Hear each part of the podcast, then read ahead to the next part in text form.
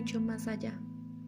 Y si nos vamos anticipando de sonrisa en sonrisa hasta la última esperanza, ¿y qué?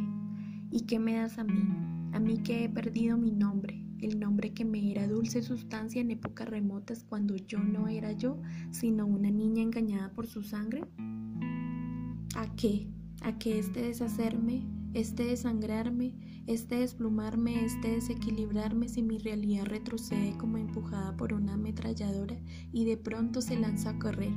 aunque igual la alcanza, hasta que cae a mis pies como un ave muerta? Quisiera hablar de la vida, pues esto es la vida, este aullido, este clavarse las uñas en el pecho, este arrancarse la cabellera a puñados, este escupirse a sus propios ojos solo por decir, solo por ver si se puede decir, ¿es que esto soy yo?